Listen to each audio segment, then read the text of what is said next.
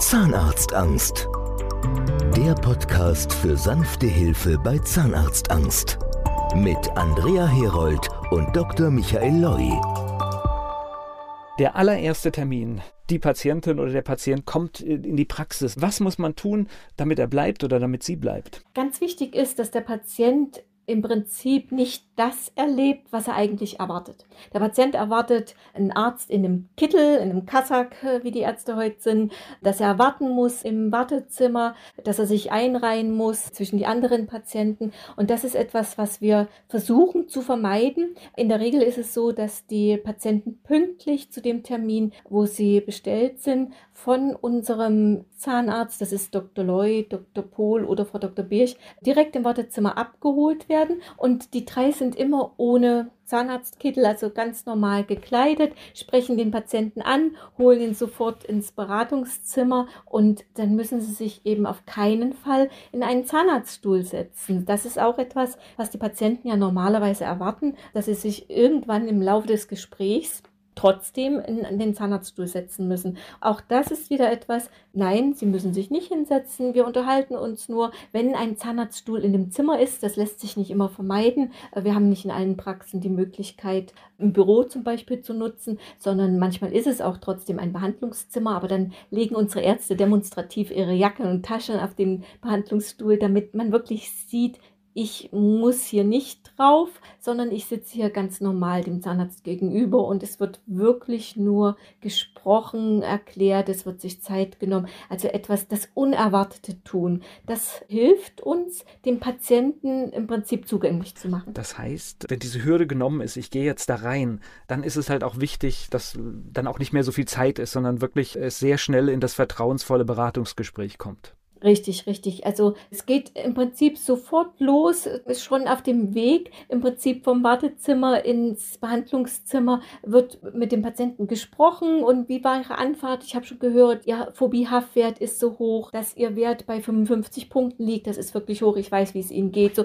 dass man einfach schon das Gefühl hat, man plaudert mit Dr. Loy. Und das ist so etwas, es geht gleich los. Man hat gar nicht erst Zeit, sich schlechte Gedanken zu machen oder sich auszumalen, was wird jetzt gleich passieren. Und ich glaube, viele Menschen haben Angst, dass sie jetzt Vorwürfe hören. Ja, das ist etwas, was wir immer wieder hören. Es dass Patienten sagen, oh Gott, Dr. Loy wird erschrecken, wie meine Zähne aussehen. So etwas Schlimmes hat er garantiert noch nie gesehen. Und da erinnere ich mich immer wieder an einen Ausspruch von Dr. Loy. Er hat mal vor Jahren zu mir gesagt, ich habe immer schon Schlimmeres gesehen. Also das ist für uns etwas ganz Normales, dass unsere Patienten einen sehr, sehr extremen Behandlungs Bedarf haben, ganz schlechte Befunde haben, die Zähne wirklich massiv zerstört sind. Das ist aber etwas Normales für uns. Das ist nun mal ein Merkmal der Phobie-Patienten, dass die Zähne so extrem zerstört sind. Und Dr. Loy sagt immer, ich muss doch dem Patienten nicht sagen, dass er schlechte Zähne hat. Das weiß er ja. Deswegen kommt er zu mir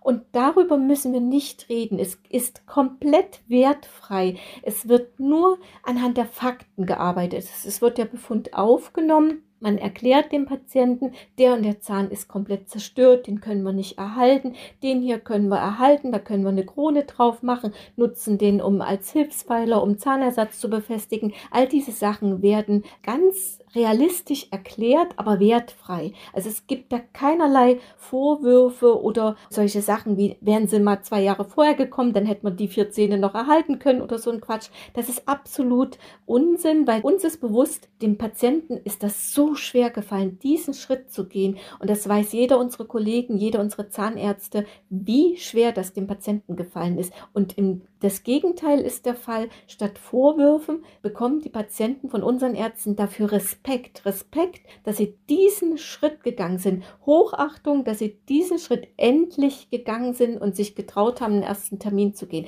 Das ist der ganz große Unterschied und das spüren die Patienten auch, dass sie wirklich im Prinzip Lob bekommen und statt wieder das, was sie erwarten, Vorwürfe, bekommen sie Lob, dass sie sich getraut haben. Das heißt aber auch, Sie haben das jetzt gerade angedeutet, Herr Dr. Loy und die Kollegen, die haben schon ganz viel gesehen. Und das heißt, wenn dann zum Beispiel auch ein Zahnbestand komplett nicht mehr zu erhalten ist, dann kennen die das.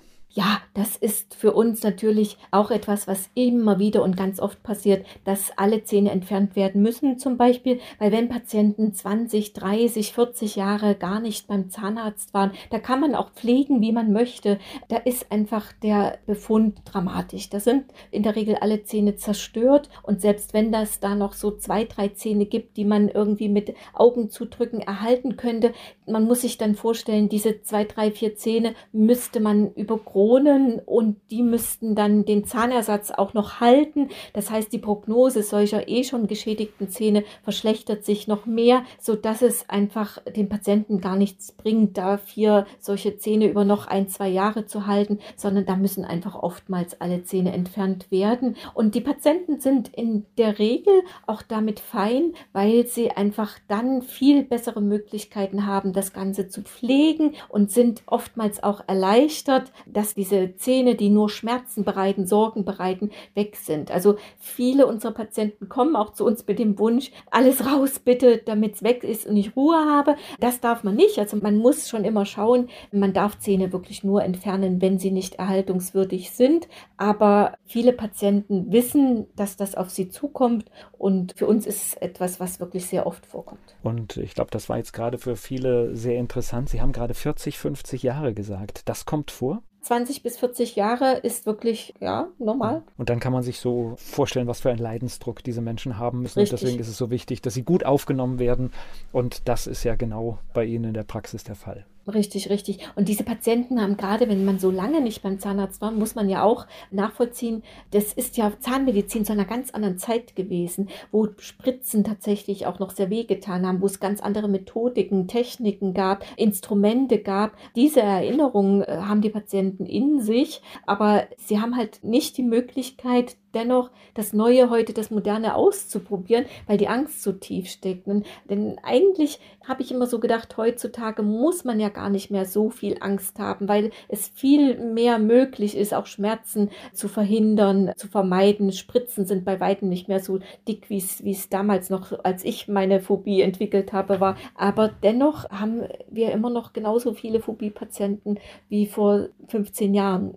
Mehr Informationen gibt es unter zahnarztangst.online. Zahnarztangst. Der Podcast für sanfte Hilfe bei Zahnarztangst.